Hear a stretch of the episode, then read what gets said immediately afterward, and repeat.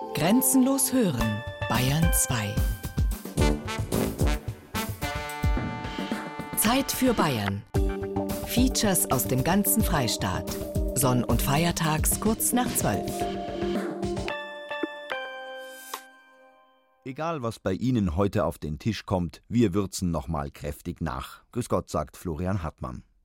Früher zu Zeiten des Mittelalters, da waren Gewürze ein begehrtes Handelsgut. Manches Kraut galt in gut situierten Kreisen als Statussymbol. Wer sich Muskatnuss oder Gewürznelken nicht leisten konnte, der würzte mit den Kräutern, die vor der Haustür wuchsen. Als später Gewürze aus fernen Ländern für jedermann erschwinglich wurden, geriet so manches Kraut in Vergessenheit, doch das hat sich gründlich gewandelt. Es gibt Kräuterexkursionen, Kräuterseminare, mal mit Heil, mal mit Küchenkräutern, kurzum für oder gegen fast alles ist ein Kraut gewachsen. Und wer sich mit Kräutern auskennt, gilt, auf Wunsch auch mit IHK-Zertifikat, als Experte oder Expertin. Auch das ganz anders als früher.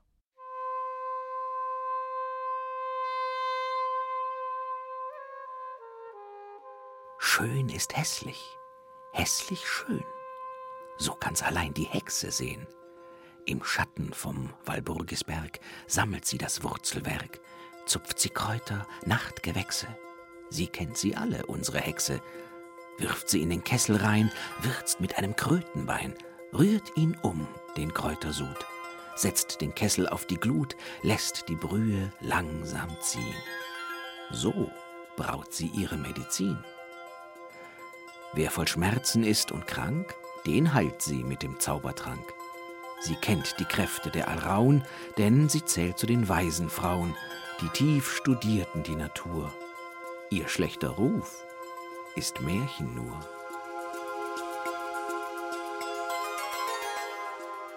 Die Wörter gibt es noch. Kräuterhexe, Kräuterweiblein, Kräuterfrau. Sie scheinen alte Geheimnisse zu hüten. Sie deuten auf verborgenes Wissen hin, auf Spezialkenntnisse, auf gefährliche Talente womöglich. Das Wort von der Hexe schleppt dieses Bedeutungsfeld zwischen übersinnlichen Kräften, religiösen Ausgrenzungen und brutaler juristischer Verfolgung mit sich herum. Und das alles in Verbindung mit den Pflanzen, die überall am Wegrand wachsen, auf Feld und Wiese, im heimischen Garten sogar. Manches Unkraut im heimischen Garten wird nun als Kulturpflanze genutzt. Der Löwenzahn zum Beispiel wird nicht nur ausgerupft, sondern im Frühling zu einem wohlschmeckenden Salat bereitet. Und im angepflanzten Kräuterbeet herrscht inzwischen magische Vielfalt, die fast an den Zauber von Hexen erinnert. Die Großeltern kannten in der Nachkriegszeit doch kaum etwas anderes als Schnittlauch, Dill, Maggikraut, Knoblauch Pfefferminze vielleicht, und selbstverständlich Petersilie. die Krause. Nur die Krause. Heute aber Zitronenthymian, Verbene, Estragon, Korianderkraut, Thai-Basilikum, Lavendel, Currykraut, Bärlauch. Rucola. Und so weiter und so weiter. Die Gärten sind mit Kräutervielfalt geradezu überschwemmt. Die Balkonkästen auch. Und die Märkte. Auf dem Nürnberger Hauptmarkt etwa wird eine spezielle Hemingway-Minze angeboten, damit jeder auf seiner Terrasse einen stilechten kubanischen Mojito-Cocktail aus weißem Rum, Limettensaft, braunem Zucker und eben einem Minzestängel zubereiten kann, wie ihn der Schriftsteller Ernest Hemingway einst in Havanna schlürfte. Die Hemingway-Minze sei dafür besonders geeignet, weil sie besonders milde sei, versichert die Kräuterverkäuferin. Die Hemingway-Minze vom Hauptmarkt wird nicht aus Kuba importiert. Sie wächst im Knoblauchsland vor Nürnbergs Toren. Dort ist der Kräuteranbau wieder rentabel geworden, seit das Interesse am Genuss in Geschmacksvielfalt seit den 80er Jahren angeschwollen ist. Mancher Rübenbauer hat sich in den Kräuterbauern verwandelt. Die Kräuter verlangen zwar mehr Anstrengung und Aufmerksamkeit, doch dafür gibt es womöglich einen Förderpreis für ökologischen Landbau, wie ihn das Bioland Kräutergut in Kraftshof 2010 bekommen hat. Man hat sich in Franken auf eine Tradition im Kräuterbau besonnen, die aus dem Mittelalter stammt. Man hat sich darauf besonnen, dass Nürnberg in der Renaissance eine Metropole des Gewürz- und Kräuterhandels war. Im Aischgrund wachsen auf mehr als 200 Hektar wieder Sonnenhut, Salbei, Baldrian und viele andere Kräuter, die man auf einem ausgeschilderten Rundwanderweg riechen und schmecken kann. Und die Gemeinde Schwebheim am Main hat sich den Titel Apotheker Gärtlein Frankens zurückgewonnen, weil Kräuteranbau plötzlich Touristen fasziniert. Franken ist längst nicht mehr nur Genussregion, sondern Kräuterlandschaft. Aus der Kräuterhexe ist die Kräuterpädagogin geworden, die ihr Wissen nicht mehr geheim halten, sondern aller Welt mitteilen will. Deswegen veranstalten Kräuterpädagoginnen Kräuterführungen. Eine Kräuterlehrerin wohnt in Rüblanden, eine Gemeinde am Rande der Hersbrucker Schweiz. Also ich möchte mir mal ganz kurz vorstellen. Also mein Name ist Birgit Lehmeier. Ich bin staatlich zertifizierte Kräuterpädagogin. Habe die Ausbildung vor einigen Jahren in Roth am Landwirtschaftsamt gemacht. Ist da von der Gundermann-Schule, die stammt aus der Eifel, durchgeführt worden. Ansonsten, was zu mir zu sagen ist, also ich bewirtschafte zusammen mit meinem Mann einen kleinen Feuerwerbsbetrieb mit 50 Rindviechern, 150 glücklichen Legehennen, ein paar Schweinen, drei Laufenten und sechs Katzen. Und ansonsten befasse ich mich schon, naja, jetzt kann man schon fast 25 Jahre sagen, mit Grünzeug, mit Kräutern. Das ist dann natürlich für mich ideal war, weil es die Ausbildung angeboten und dann habe ich gesagt, jawohl, das magst du jetzt. Habe zwar nicht gewusst, was auf mich zukommt an Lernerei, aber habe das hinter mich gebracht, habe biologisches Grundlagenwissen erlernt und Geschichten nachgelesen und man steigt jetzt immer mehr, nein, man wird ganz süchtig, also ich zumindest. Meine Kräuterführungen, die haben immer einen Titel. Das mal heißt Frauenkräuter, Fragezeichen, Ausrufezeichen, Männerkräuter, Fragezeichen, Ausrufezeichen. Hat also einen ganz besonderen Grund, dass sie immer Titel haben, dann wissen nämlich die Leute, ob es wieder genau das gleiche ist wie vor sechs Wochen oder ob es was anderes ist. Die Kräuterführungen laufen immer so ab, dass wir immer ein Stück kennen und dann geht es um eine oder mehrere Pflanzen. Sie können auch jederzeit dazwischen fragen. Also mein Programm ist also nicht irgendwelche abgespeichert und läuft vom Band, sondern das ist immer ganz aktuell. Und dann gehen wir wieder ein Stück, dann kommt die nächste Pflanze. Also verausgaben tut man sie im Allgemeinen nicht so 800 Meter, wenn wir schon zusammenbringen in zwei Stunden. Nach den Kräuterführungen gibt es immer was zum Essen. Und die Kräuter, die ich da verarbeitet habe, die werden natürlich während der Führung auch vorgestellt, damit ihr wenigstens einigermaßen wisst, was er dann alles ist. Also darf ich euch bitten. Birgit Lehmeier und ihre neugierigen Schülerinnen und Schüler stapfen los, an der Landstraße entlang, über die Feldwege in Rüblanden. Wir werden die Kräutergruppe bald wieder treffen. Are you going to Scarborough Parsley, Sage, Rosemary and Thyme. Jetzt ist erst einmal eine Verneigung angesagt. Eine Verneigung vor dem populärsten aller Küchenkräuter. Es ist gerade in Franken so beliebt, dass es sprichwörtlich geworden ist und dass die Bevölkerung einer ganzen Stadt diesem Kraut ihren Spitznamen verdankt. Das kann sich ja nur um die Petersilie handeln. Die Krause. Die Krause ist aus der Mode gekommen, weil sie ziemlich geschmacklos ist. Sie wuchert höchstens noch manchmal einem knusprigen Spanferkel als Dekoration aus dem Rüssel. Nein, die Verneigung gilt der klassischen Petersilie, der glatten, von der schon griechische Kräuterbücher aus dem dritten Jahrhundert vor Christus berichten und die der römische Schriftsteller Plinius der Ältere als Heilkraut rühmt, das kranke Fische gesund macht, wenn man es in einen Teich streut. Suppenkraut wächst in unserem Garten. Petroselinum crispum, ein Dolgengewächs. In der Heilkunde hilfreich gegen Blähungen und bei Nierenproblemen, in der Kosmetik vorbeugend gegen geplatzte Äderchen und angeblich zum Bleichen von Sommersprossen geeignet. Und in der Küche vor allem bei den Nürnbergern so begehrt, dass sie nicht nur den Kosenamen Peterlesbaum tragen, sondern auch als Pedala auf alle Suppen gelten. Und das schon lange, wie ein Sprichwörterbuch belegt, das um 1800 in der Noris erschien und das die Herkunft des Spruches vom Kraut in allen Suppenschüsseln zu erklären versucht. Sowohl das Kraut als die Wurzel des bekannten Küchengewächses oder Gemüses Petersilien, insgemein Peterlein genannt, ist nebst Rindfleisch abgekocht in Nürnberg eine vorzüglich beliebte Speise. Und mit dem Kraut allein werden die Schüsseln verschiedener Gerichte, zum Beispiel der gesottenen Fische, Krebse, wo hier aufgetischet werden, ausgezieret. Weil nun der Gebrauch der Petersilien sehr häufig und mannigfaltig ist, so wird damit in diesem Sprichwort verglichen ein Mann, der sich unverlangt zu vielerlei Geschäften dränget, beinahe aller Orten anzutreffen ist und bei allen Gelegenheiten seinen Vorteil zu erringen und seine Kasse zum Verdruss anderer zu bereichern sucht. Die Petersilien ist ja auch das Ding, wo wir Musiker oft auch bezeichnet werden als Peterle in alle Suppen, weil wir auf allen möglichen Veranstaltungen mit irgendwelchen anderen Musikern wieder zusammenspielen. Das sagt man auch, wenn einer dauernd auftaucht, ein Peterle in alle Suppen. Das sagt Jogo Pausch, Schlagzeuger und Percussionist aus Nürnberg und Erfinder der Peterles Bohm Revival Band. Im Titel kommen sie schon vor, die Knaben im Petersiliengewande.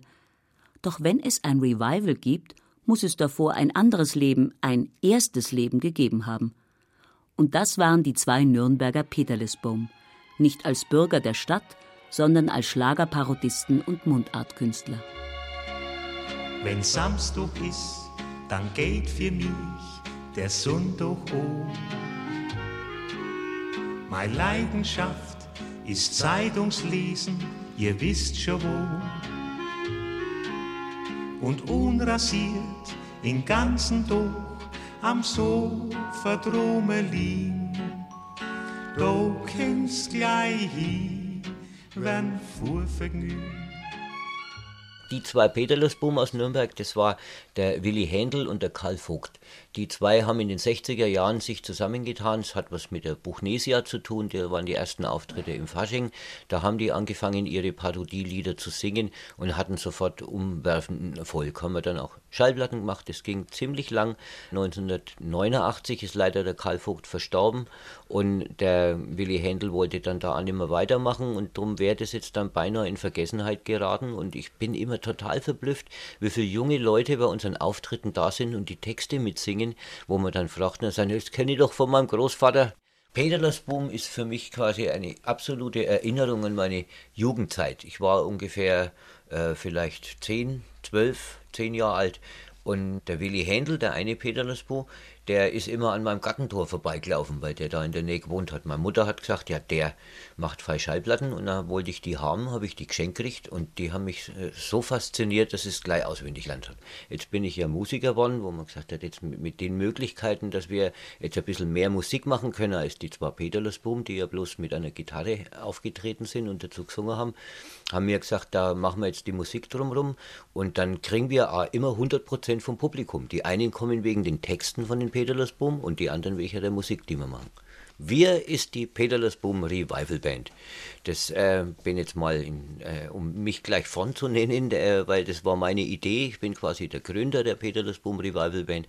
Und dann ist dazu gekommen der Buddy Team am Klavier, Uwe Kamholz an der Gitarre, Norbert Meyer-Venus am Bass und äh, zu guter Letzt der Conny Wagner als Vorzeige Franke mit Trompete und auch Gesang.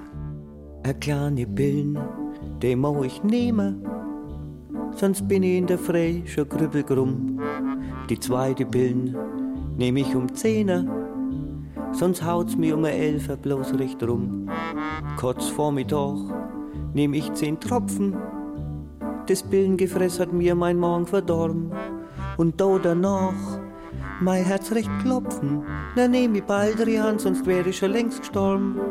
Und da danach mein Herz recht klopfen, dann nehm ich Baldrian, sonst wäre ich schon längst gestorben. Die Pillen sind weiß und rund, am Doch fress ich Erpfund.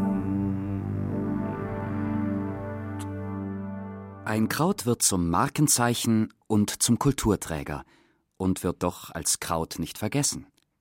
Denn die ursprünglichen Pederlisbohm haben darüber gereimt.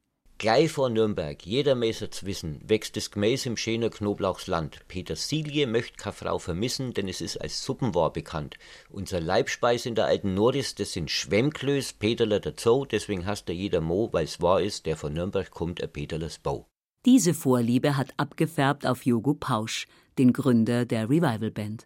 Meine Beziehung zu Kräutern sind natürlich über die Petersilien völlig äh, klar. Also bei äh, uns gibt es keinen Eintopf, wo keine Petersilie drin ist. Das gehört einfach mit dazu. Außerdem werde ich total frisch beliefert. Ich lebe jetzt quasi im Knoblauchsrand, äh, also an der Grenze, Kleinreuth hinter der Feste. Da fangen die ganzen Dörfer schon an. Wir haben gegenüber einen wunderbaren Gemüsehändler, der direkt frisch äh, das verkauft, der Lorenz. Da kann man die Schleichwerbung machen. Und der hat eigentlich ja alles. Und der hat natürlich eine nicht bloß Petersilie, die ich gestern bei ihm gekauft habe, sondern die haben auch natürlich Knoblauch gehört auch dazu. Wenn man mal eine Brotsuppe macht, dann muss ein Knoblauch rein. Was wir natürlich auch noch benutzen, ist eine Meerrettich. Da haben wir auch einen sehr guten Bezug hier aus Bayersdorf. Da gibt es nämlich ein Produkt, das heißt Wilde Hilde. Meine Frau ist die Wilde Hilde und somit äh, ist dieses Produkt bei uns da und im Haushalt. Es ist eine Meerrettich-Senf-Sahne-Soße. Und ansonsten zu Kräutern, sagen wir mal, zu den Kräuterfüttern habe ich weniger Bezug. Kräuter und Kräuter. Im Fränkischen gibt es keinen akustischen Unterschied zwischen diesen Wörtern. Deswegen macht die alte Fußballrivalität zwischen Nürnberg und Fürth auch vor Kräutern nicht Halt, seit sich die Spielvereinigung Fürth in Gräuter Fürth umgetauft hat. Dabei sind die Fürther doch der einzige Fußballclub überhaupt, der mit den Naturprodukten verbündet ist. Der Gräuter Teeladen ist mitten im Fundament des Fürther Stadions untergebracht. Dort ist eine rare Mischung im Angebot. Fanartikel, Eintrittskarten und hunderte von Kräutern wie Eibischwurzel, fränkischer Krüll oder Minzblätter aus fränkischem Anbau. Und es gibt hunderte von Teemischungen aus Kräutern. Eine davon weist zurück auf die Zeiten, als die weisen Frauen die Kräutergeheimnisse hüteten, denn sie heißt Hexenturm, dient zur Harnsäurelösung und besteht aus Hagebutten, Heidekrautblättern, Hollerblüten, Ulmenspießkraut und Schlüsselblumen. Gerlinde Schumm, die Teamleiterin des Teeladens, berichtet, wie die Kräuter zu Stadiongästen wurden. Das kam damals durch den Zusammenschluss vom TSV Festenbergskreuz mit der Spielvereinigung Fürth. Äh, die beiden Vereine haben sich zusammengeschlossen. Das war 1996 und daraus ist dann der Teeladen entstanden. Die Idee, dass hier ein Teeladen reinkommt in die alte Turnhalle. In Greuth ist der Hauptsitz der Firma Martin Bauer und da gab es den Fabrikverkauf schon länger und das hat sich dann hier angeboten, hier war Platz und da hat man hier in dieser alten Turnhalle dann den Teeladen installiert. Wir haben ein sehr vielfältiges Sortiment. Wir haben von Arzneimitteltees über Früchte, Kräuter, Tee, Schwarztee, Grüntee, also was man sich denken kann, Gewürze und äh, frei verkäufliche Arzneimittel, Natürlich auch unseren Fanshop nicht zu vergessen, ganz wichtig. Sämtliche Fanartikel der Spielvereinigung Kräuterfürth können Sie hier kaufen. Eintrittskarten für Heim-, Auswärtsspiele, Dauerkarten, gibt es alles hier bei uns im Teeladen. Fußball und Kräuter. Ein Männersport und Produkte für Küche und Gesundheit. Geht das denn zusammen? Tatsächlich. Es sind auch Männer im Laden. Gerlinde Schumm zieht das Resümee. Der Teeladen ist sehr gut angenommen worden. Wir haben unsere Stammkunden, die sogar mehrmals täglich in der Woche zu uns kommen. Ist sehr gut integriert. Es ist so, dass viele Männer kommen, die haben dann einen Einkaufszettel dabei und sagen, ich brauche meine Karte fürs Spiel und meine Frau hat mir einen Zettel mitgegeben, helfen Sie mir mal bitte. Und das tun wir dann. Die Leute kaufen dann ein, die nehmen dann ihren Tee, ihre Gewürze mit oder bringen auch manchmal ihre Frau mit. Männer sind im Fanshop, die Frauen kaufen dann im Teeladen ein die Kräuter mit den Kräutern. Der Dialekt verbindet, was sich kokett als unterschiedlich definiert. Auch Jogo Pausch weiß davon, ein Lied zu singen. Die Sprach von Nürnberg, die Mosong, die geht die Fremden auf den Mong. Die können uns nicht recht verstehen, grad unser Dialekt ist schön, wo gibt's denn sonst? Ein Butlers Bar und für die Kullen ein Scheiferler und rohe Knedler, das sind Klöß, wo gibt's denn Dös, wo gibt's Dös? Wir schalten nach Rüblanden. Die Kräuterführung von Birgit Lehmeier ist bei ihrer ersten Station angekommen. Na, jetzt mal vorab gleich mal eine Frage stellen. Was sind denn Frauenkräuter oder Männerkräuter? Also es gibt immer verschiedene Sichten und ich bin der Meinung, das meistens für beide gut ist. Wie zum Beispiel das Weidenröschen, vor dem wir jetzt stehen. Das hier, das schmalblättrige Weidenröschen.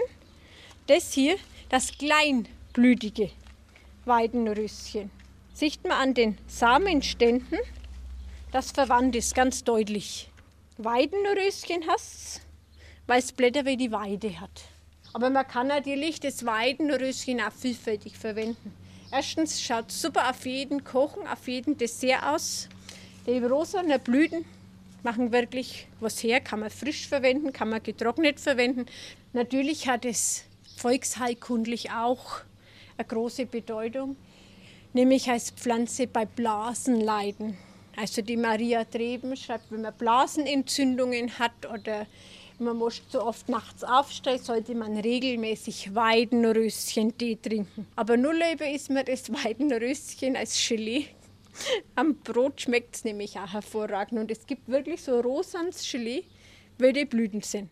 Das Weidenröschen und seine Wirkungen. Dann geht es weiter und die Führungsteilnehmer diskutieren und schreiben eifrig mit. Waren Sie schon öfter dabei? Ja, das ist jetzt hier das dritte Mal. Und haben Sie schon irgendwas angewendet, was Sie hier gelernt haben? Ja, schon. Mit dem Löwenzahn haben wir angewendet. Im Salat im Frühjahr. Brennnessel auch. Ganz junge Brennnessel im Frühjahr. Die Vogelmiere habe ich jetzt selbst noch nicht probiert. Aber würde ich auch irgendwann mal tun. Die Vogelmiere gehört zur Familie der Nelkengewächse, wird aber in den meisten Gärten als Unkraut verfolgt. Es sei denn, der Gärtner wurde durch eine Kräuterführung auf die Qualitäten der Pflanze aufmerksam gemacht. Dann weiß er ihren Geschmack nach jungem Mais womöglich zu schätzen. Dann ist er darüber informiert, dass das vermeintliche Unkraut auch als Heilpflanze zur Linderung von Schmerzen gilt. Oder um Maden und Würmer abzutöten. Hildegard von Bingen hat empfohlen, die Samen der Vogelmiere zu zermahlen und sie zu diesem Zwecke anzuwenden. Die heilige Hildegard. Die Benediktineräbtissin vom Rhein aus dem 12. Jahrhundert ist längst auch in Franken als Heilige des Heil- und Kräuterwissens angekommen. Es gibt kaum eine Veranstaltung zum Thema, samt einer Ausbildung zum zertifizierten Heil- und Wildkräuterexperten in Möhrendorf, auf der sie und ihre Forschungen nicht beschworen werden. Im Frankenland gibt es modisch massenhaft Lehrangebote zu den Kräften der Kräuter, und sie sind von Esoterik nicht immer frei, wie Seminarankündigungen belegen.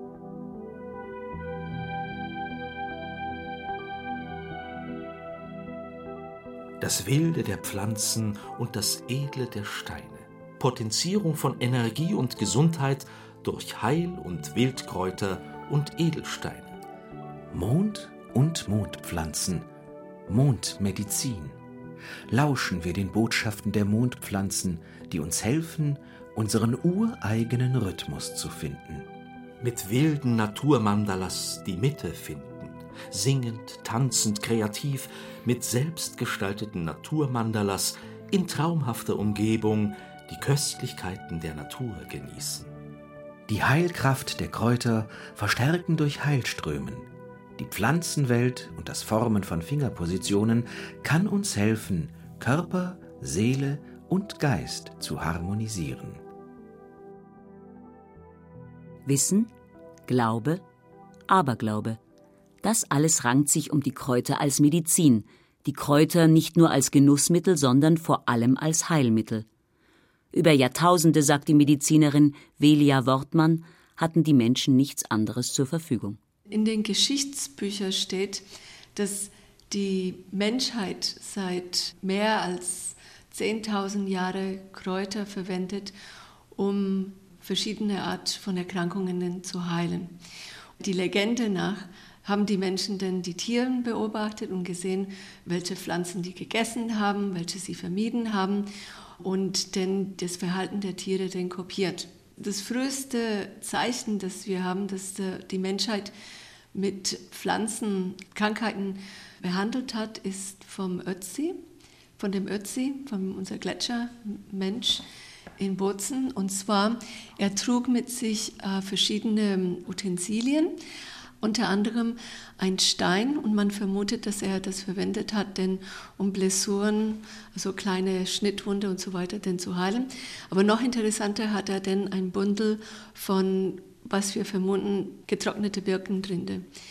Wir wissen nicht, wofür er das verwendet hat, aber es gibt einige Ethnologen, die vermuten, weil der Ötzi Parasiten im Darm hat, hat er denn die Parasiten mit einem Tee diese Birkenrinde denn bekämpft. Ötzi ist 5.500 Jahre alt und das wäre dann für die Experten denn das erste Zeichen denn von äh, Medizin.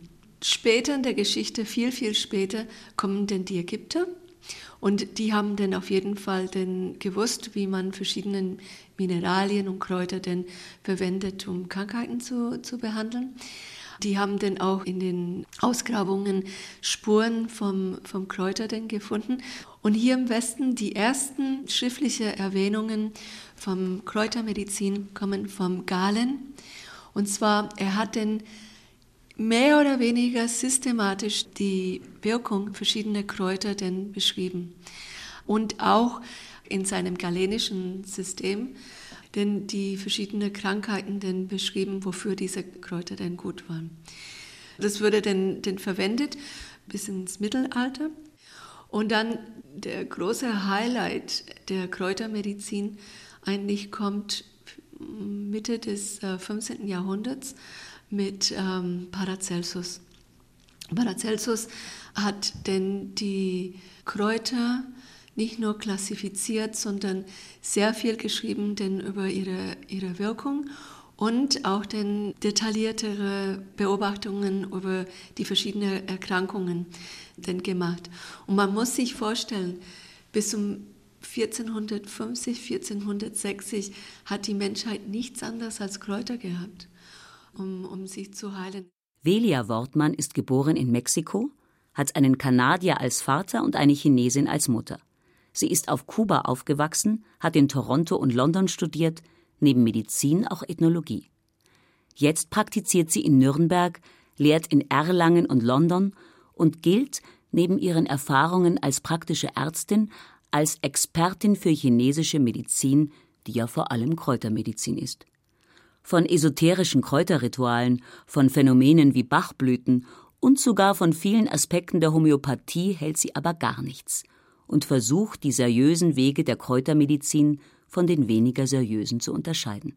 Hier habe ich eine Tüte chinesischen Kräuter und wenn wir diese Tüte nach Vorschrift den einweichen, aufkochen, abseihen, nochmal aufkochen und so weiter, so richtig denn ein Dekok machen und diesem Dekok durch einen Gaschromatograph den laufen ließen, würden wir den verschiedenen Substanzen denn erkennen in diesem Chromatograph. Der Chromatograph zeigt uns denn sozusagen den Fingerprint, der Daumenabdruck von den verschiedenen Pflanzen. Und das ist in der chinesischen Medizin sehr wichtig. Wir arbeiten hier in messbarem Bereich. Die aktiven Substanzen der Kräuter sind, sind messbar. Anders als vielleicht in der Homöopathie oder bei den Bachblüten. Über Homöopathie wird gestritten. Bachblüten sind eine esoterische Therapieform, die negative Seelenzustände mit körperlichen Auswirkungen dadurch zu heilen verspricht, dass 38 Tinkturen mit pflanzlichen Auren angewendet werden. So soll die Rotbuche, eingelegt in Wasser, der Sonne ausgesetzt und mit wenig Alkohol gestreckt, Intoleranz und Kritiksucht heilen. Der Holzapfel beseitigt mangelndes Selbstwertgefühl und Gewissensbisse, und der Stechginster lässt Hoffnungslosigkeit und Verzweiflung verschwinden. Velia Wortmann kann über handfestere Heilwirkungen von Kräutern berichten, die seit dem Mittelalter von der Apotheke der Natur bereitgestellt werden. So zwei Kräuter, äh, die im Mittelalter verwendet worden sind und die in der jetzigen Zeit eine, eine richtige Renaissance denn erleben, sind Baldrian und Johanneskraut. Baldrian ist bekannt als eine sehr gute Schlafdroge, hilft auch bei nervöser Unruhe und hat auch durch die Valerensäure eine leichte muskelrelaxierende Eigenschaft. Das ist äh, in fast jedem Schlaftee, die man in der Apotheke kaufen kann und hat in verschiedene klinische Studien besser als Placebo denn abgeschnitten.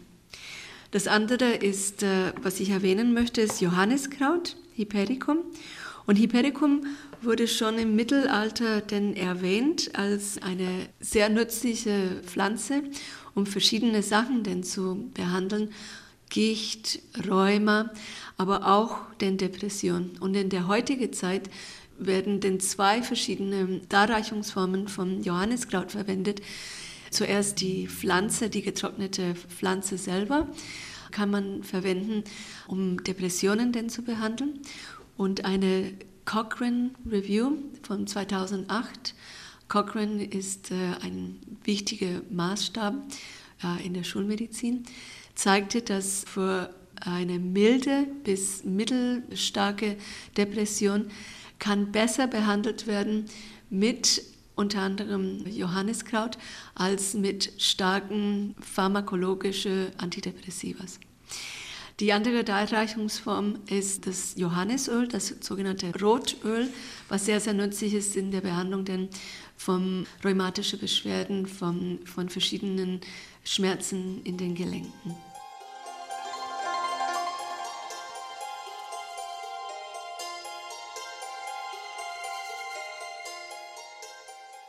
Nun ist es an der Zeit, wieder nach Rüblanden in der Hersbrucker Schweiz zu schauen.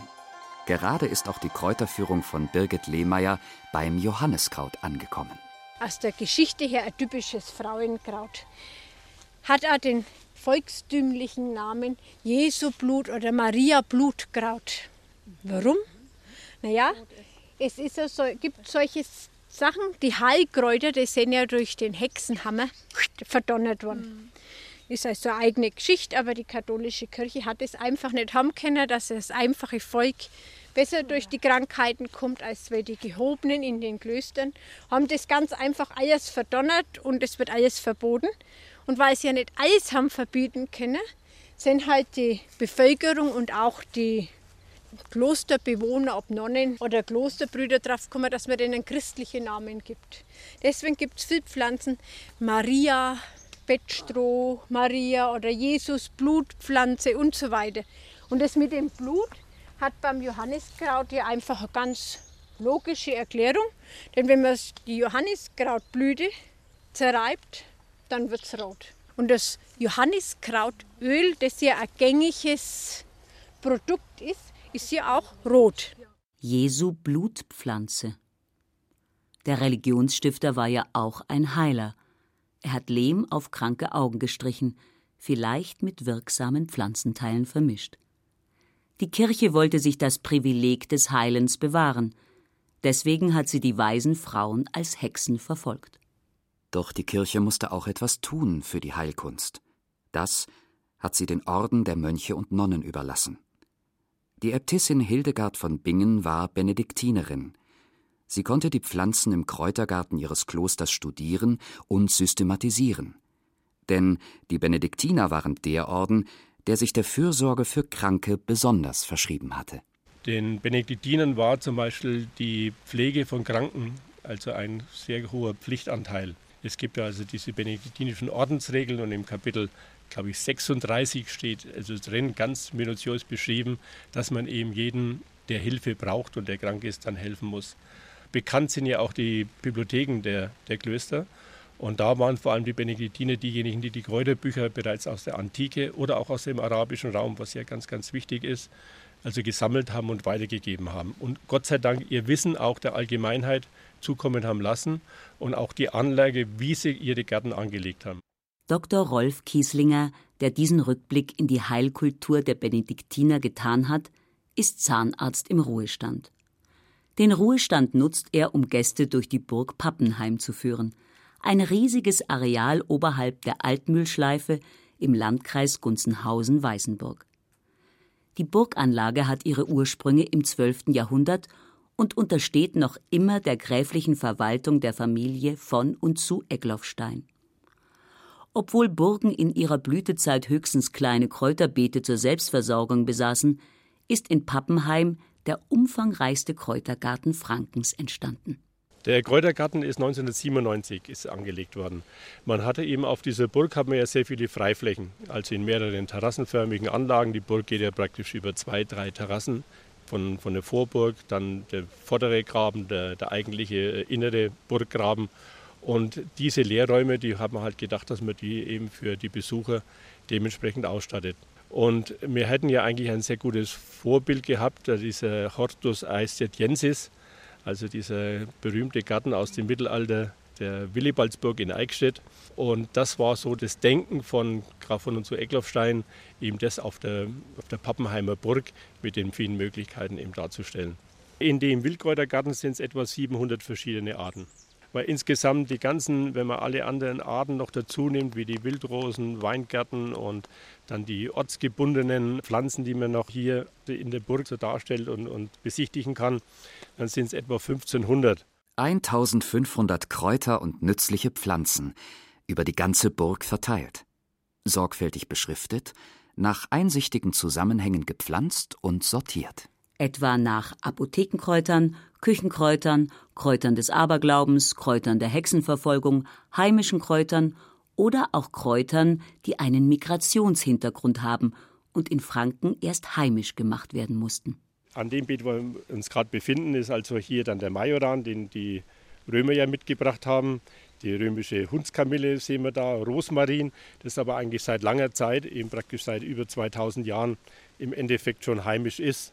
Die Römer waren ja nicht so begeistert von der germanischen Küche und so hatte auch jeder römische Legionär hatte einen Kräuterbündel dabei, wo er eben dann also Gewürzkräuter hatte, um auch die heimische Küche ein bisschen nachempfinden zu können. Da unter anderem ist eben Majoran oder Oregano, Rosmarin da zu uns gekommen. Wenn man so durch die ganze Burg geht oder in die einzelnen Etagen und äh, die einzelnen Teile der Burg besichtigt, findet man immer wieder andere Gartenanlagen.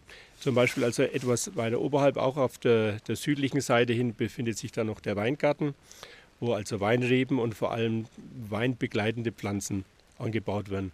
Oder Pflanzen, die man zum Würzen des Weines genommen hat oder zur Herstellung von Apothekerweinen, die also gegen bestimmten Krankheiten dann von Nutzen sind. Oder eben auch dann solche Pflanzen, die man angebaut hat zwischen den Rebstöcken, um die Plage zum Beispiel die Reblaus und sowas zurückzuhalten. Ganz bekannt ist ja da die Geschichte von dem Johannisbeerlikör, dem Chassis, der im Dijon angebaut worden ist. Also der damalige Bürgermeister hat ihm gesagt, also wenn man schon Johannisbeersträuchern zwischen den, den Weinstöcken dann anbaut, dann machen wir auch gleich was daraus, was man trinken kann und was man benutzen kann.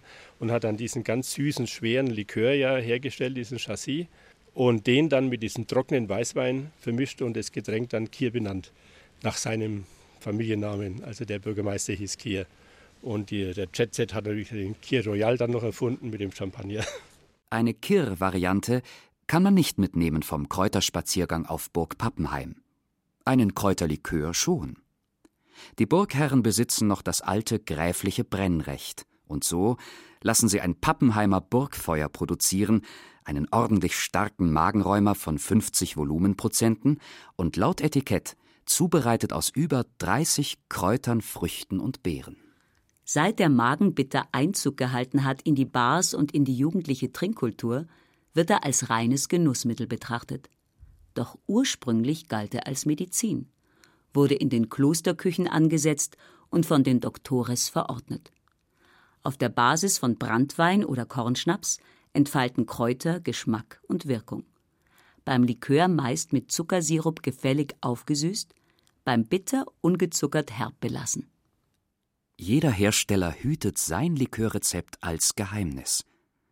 Doch für einen guten Bitter sind als Zutaten unerlässlich Andorn, Beifuß, Eberrauten, schwarze Edelraute, Engelwurz, Estaffiate, Hopfenzapfen, Kalmus, Meisterwurz, Weinraute und Isop. Und die Bitter aus Franken sind berühmt und weltbekannt. Der aus Streitberg wird seit 1898 produziert und rühmt sich einer Kombination aus 53 Kräutern, Beeren, Wurzeln und Rinden. Die Tropfen aus dem ehemaligen Sechsämterland mit der Hauptstadt Wunsiedel sind drei Jahre älter und führen ihre begehrte Geschmacksnote auf die Vogelbeere zurück. Der Odermenning gehört nicht zu den Pflanzen, die einen fränkischen Kräuterlikör würzen.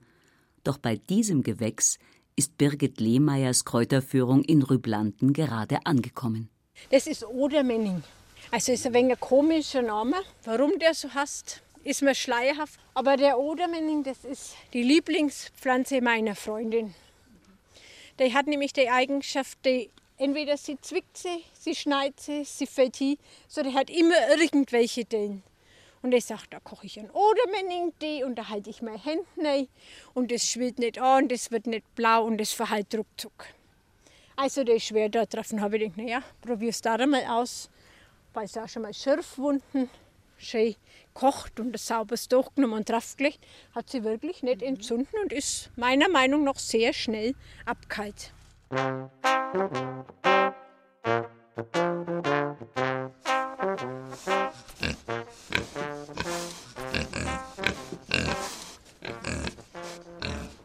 Zwei muntere Ferkel begrüßen die Gäste des Heuhotels Fischbeck in Forra im Pegnitztal. Man kann Kräuter nicht nur essen, trinken oder auflegen, man kann auch in ihnen schlafen. Zurück zur Natur, ab ins Heu, das mit Kräutern durchsetzt ist.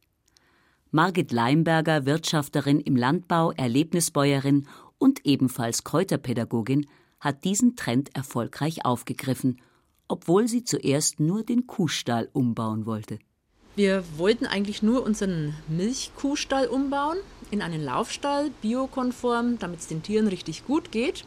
Hatten da auch schon Skizzen und Pläne, und irgendwann ist uns dann nochmal aufgefallen, dass es unseren Kühen dann zwar richtig gut gehen würde, wir aber keinen Platz mehr auf unseren Hof hätten. Also wir hätten die Gummistiefel gebraucht, wenn wir aus der Haustür raus wollten. Und das war dann vielleicht doch nicht ganz so ideal. Und haben dann diese Idee verworfen und haben uns überlegt, was wir sonst machen könnten. Berufskollegen von mir haben dann mal den Hof angeschaut, die haben ihn vorher nicht gekannt und haben dann gesagt, naja, bei der Lage ist doch gar nicht zum Überlegen, da muss man was mit Gästen machen. Zu der Zeit wurde dann auch gerade der Fahrradweg gebaut, direkt am Hof vorbei. Wir liegen ja eh an der Pegnitz. Der Kanusport nimmt zu. Kletterfelsen gibt es jede Menge in der Region.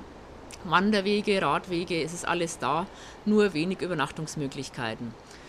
Ferienwohnungen war dann der erste Gedanke, aber da hat sich der Grundriss überhaupt nicht angeboten und ich habe mir auch nicht vorstellen können, jeden Tag Betten zu machen. Und dann kam der Gedanke mit dem Heuhotel. Wussten wir selber auch nicht, was das ist. Es gibt aber am Bodensee ja recht viele.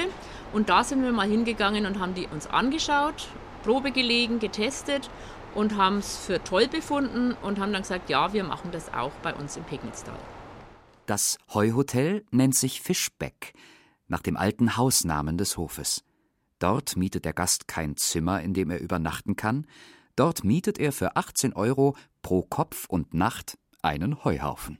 Sie müssen sich das so vorstellen, es sind zwei große Heubetten mit Platz für circa 10 Personen.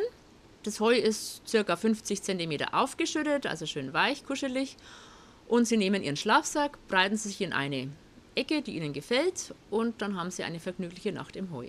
Nachdem wir Biobauernhof haben, haben wir natürlich auch gute Voraussetzungen fürs Heu. Wir nehmen nur Heu von unseren Bergwiesen. Das ist sehr viel aromatischer wie jetzt die Talwiesen. Wir achten darauf, dass es wirklich gute Qualität hat, also keinen Regen abbekommen hat. Und so haben wir eigentlich das bessere Heu im Heulager, wie das, das wir für unsere Kühe verwenden. Das hat also den Vorzug. Für Kinder ist es natürlich ein großer Spaß, da lässt sich die Heuschlacht fast nie vermeiden. Aber auch Erwachsene profitieren davon äh, durch die ätherischen Öle, die bei uns in, in diesem Kräuterheu drin sind. Schläft sich ganz entspannt und Muskelkater lässt eigentlich auch auf sich warten, weil die Muskeln eben in dem Heulager super entspannen können. Bei uns im Heu gibt es ganz viel Kümmel jetzt zurzeit, dann wilden Majoran, wilden Thymian, natürlich alle verschiedenen Kleearten. Dann haben wir Spitzwegerich, die wilde Möhre, Schafgarbe und das Labkraut in jeglicher Form, also sehr, sehr gemischt. Entspannter Schlaf im Kräuterheu, wenn dann nur nicht die Augen tränen und die Nase juckt. Wo Heu aufgeschüttet wird, lauert der Heuschnupfen. Doch Margit Leimberger hat vorgesorgt. Wir hatten schon sehr viele Gäste, weil es ist ja überall das Thema mit den Allergien, die mehr werden. Wobei es gibt Gäste, die haben Bedenken, kommen zu uns und haben gar keine Probleme, aber genauso umgekehrt, denken sich nichts dabei, kommen rein und fangen das Schneuzen an. Das kommt schon vor. Und für diese Gäste haben wir einen Bauwagen hergerichtet und mit allergikergerechten Betten ausgestattet, also diesmal normale Betten mit Bettzeug. Das ist also das Ausweichquartier. Und wieder blicken wir nach Rüblanden zur Kräuterpädagogin. Birgit Lehmeyers Kräuter-Wandergruppe umzingelt inzwischen eine Brennnesselstaude und verkostet Brennnesselsamen. Jetzt kann man es ganz leicht erkennen. Da haben wir richtige Früchtchen drauf. Mhm. Darf sie jeder eine anzupfen, ein bisschen in der Hand rufen und dann essen. Ohne Rufen brennt es auch im Mund. Nur Mut, so schlimm ist das nicht, mich brennt es auch nicht. Bloß Feichlinge, wenn vor der Brennnessel brennt. ja, wenn man zu sachte hinfasst, ne, dann hat einfach die Brennnessel die Chance, dass die Haut zerkratzt und das Histamin eindringt. Ihr habt jetzt auch gegessen, wenn man mhm. weiter auf rumkaut, schmeckt es ein wenig nussig. Ja. Ne? Mhm. Eine richtige Delikatesse ist es, wenn man das in einem guten Öl anröstet, bis halt schön braun ist und da dann Malvenblüten oder Kapuzinerkressenblüten mitfüllt. Mhm. Ein Augenweide auf jeden Buffet und wirklich ein ganz toller Geschmack. Die Brennnessel ist eine Speisezutat. Delikat als Brennnesselsuppe, als Brennnesselsalat. Aber brauchbar auch als Gewürz. Ohne Kräuter gäbe es kaum Geschmack in der Küche. Salz mag erste Hilfe leisten. Doch das Bukett der Speisen wird von den Kräutern entfaltet. Wer wüsste das besser als Nürnbergs Sternekoch André Köthe? Gerade steht Gemüse mit Kräutern als Vorspeise auf der Menükarte seines Restaurants Essigbrätlein. Welche Kräuter kommen da wohl zum Einsatz? Da haben wir heute so eine Mischung aus äh, Pimpinell, Boric, etwas Kerbel und Dill.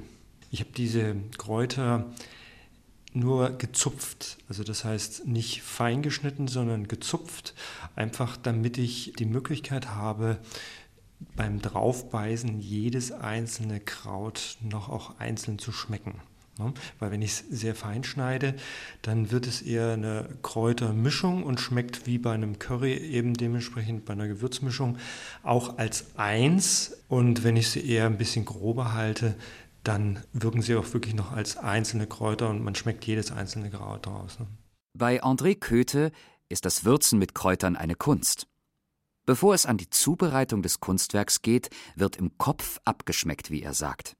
Schließlich hat er für seinen Stil der Speisezubereitung die Überschrift Gewürzküche gewählt. Bei uns ist es groß geschrieben, einfach aus dem Grund, weil ich habe schon na, vor bestimmt 14, 15 Jahren das Thema Gewürze eh und je in den Mittelpunkt so ein bisschen geschoben. Das heißt, nennt sich ja unsere Küche Gewürzküche. Und ich würde sagen, bei mir hat das Kraut diesen klassischen Ton des Würzens. Das heißt, ich koche nicht mit den Kräutern in den Fonds oder in den Suppen, sondern ich schmecke damit ab. Ja? Oder bei Salaten. Ja? Das heißt also, ich mische nicht unter. In den seltensten Fällen lassen wir ausziehen, wäre natürlich auch eine Möglichkeit, wie zum Beispiel unser Zitronen-Vervein-Gelee, also Eisenkraut-Gelee, wo dann das Gelee komplett eben nach diesem Eisenkraut schmeckt. Meistens gehen wir eigentlich her, dass wir noch Struktur lassen. Zum Beispiel gibt es so ein Gericht, was ich total spannend finde, auch ein Dessert, Rhabarber mit Kräutern und Rahmeis. Und da werden die Kräuter so mittelgrob geschnitten. Also auch noch so, dass sie, man muss immer beim Dessert sehr aufpassen, da ist dieser Biss von einem Kraut sehr schwierig zu akzeptieren. Ja?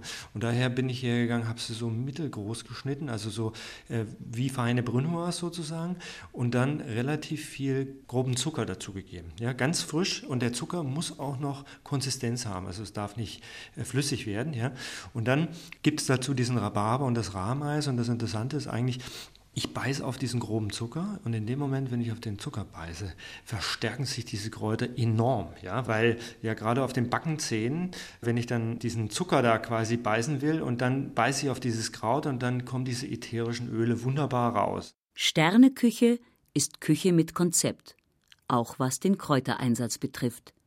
Küche aus Erfahrung, Experiment und Theorie. Als Hilfsmittel dazu kann eine Farbskala der Aromen dienen. Wir haben in der Küche so ein äh, geschmackliches Farbrad sozusagen, äh, wo auch die Farbe Grün zum Beispiel drin ist und wo wir dann hergehen, auch die Kräuter in dieses Thema Grün einordnen. Und dann gibt es so für uns so eine Geschmacksskala äh, im Bereich äh, Kräuter, die fängt an mit grasig grün. Ja? Also das äh, wäre dann dementsprechend Sauerampfer, der einfach nur sauer ist keinerlei ätherische Öle hat und ähm, so im Rohzustand äh, so ein bisschen stumpf ist wie Spinat. Ja. Dann geht es über diese klassische Pimpinel oder natürlich auch dann schon leicht anisig, Kerbel, Estragon, dazwischen irgendwo drin nicht wirklich ausmachbar, wo man den eigentlich hinsetzen will, diesen Borage. Dann geht es weiter zu diesen bisschen kräftigeren Kräutern. Da wäre dann eben zum Beispiel natürlich der Majoran und der Liebstöckel und äh, ganz hinten und dann finde ich, fängt es wirklich an, wo ich glaube, dass ich das Kraut als äh, Gewürz schon fast bezeichnen kann, weil hier die ätherischen Öle im Vordergrund stehen und das klassisch Grüne hat keine wirkliche Bedeutung mehr. Allgemein gesagt natürlich, Kräuter, glaube ich, sind in der Küche dieses klassische i-Tüpfelchen eigentlich. Die Kräuter als i-Tüpfelchen der Küche, als Akzente des Geschmacks. Die Natur hat die Menschen beschenkt, als sie auf der ganzen Erde Kräuter wachsen ließ, als Heil und als Genussmittel. Man muss das Geschenk allerdings zu nutzen wissen. Wie die Hexen einst, die wegen ihres Wissens verfolgt wurden. Wie Mönche und Nonnen, die das Heilwissen der weisen Frauen unter dem Schutzmantel des Glaubens anwenden durften und noch die Mediziner von heute inspirieren. Wie die Kräuterpädagoginnen, die neue Lust am Kräuterwissen wecken. Wie die Küchenmeister, die durch Kräuter Speisen in Kunstwerke verwandeln. Wie die neugierigen Menschen, die nicht mehr achtlos an den Kräutern vorbeigehen wollen, die am Wegrand wachsen. Und die jetzt auch in Rüblanden beim genussvollen Teil ihrer Kräuterwanderung angekommen sind, beim Essen und Trinken mit Kräutern unter dem Nussbaum. Die Scheiben sind Brennnesselbrot, weil es eigentlich an jeder Führung gibt. Und das Baguette das ist äh, Kräuterpaket, da sind in, in, der Hauptsache Brennnesselsamen drin. Geschrotet, soweit wie es gegangen ist. So, guten Appetit. Und es gibt hinten auch noch einen Kuchen. Herbert Heinzelmann hat uns mitgenommen auf die Kräuterwiese, eine Wiederholung aus dem Jahr 2010. Spart euch den feuchten Abschiedskuss. Wir machen von Avans schon Schluss. Wir wollten bloß nur Servus so. Macht's gut, einmal Ade. Jetzt macht vor bloß kein groß Trara, weil unser Taxi ist schon da. Wir wollten bloß nur Servus so. Macht's gut, einmal Ade. Denn etza kommt der Punkt, wo unser War vorbei ist. So mancher ist afrum, weil für den alles bloß ein Geschrei ist. Schenkt uns kein warmes Apfelmus und krallt euch nicht so an mein Fuß. Wir wollten bloß nur Servus sagen, macht's gut, aber ade.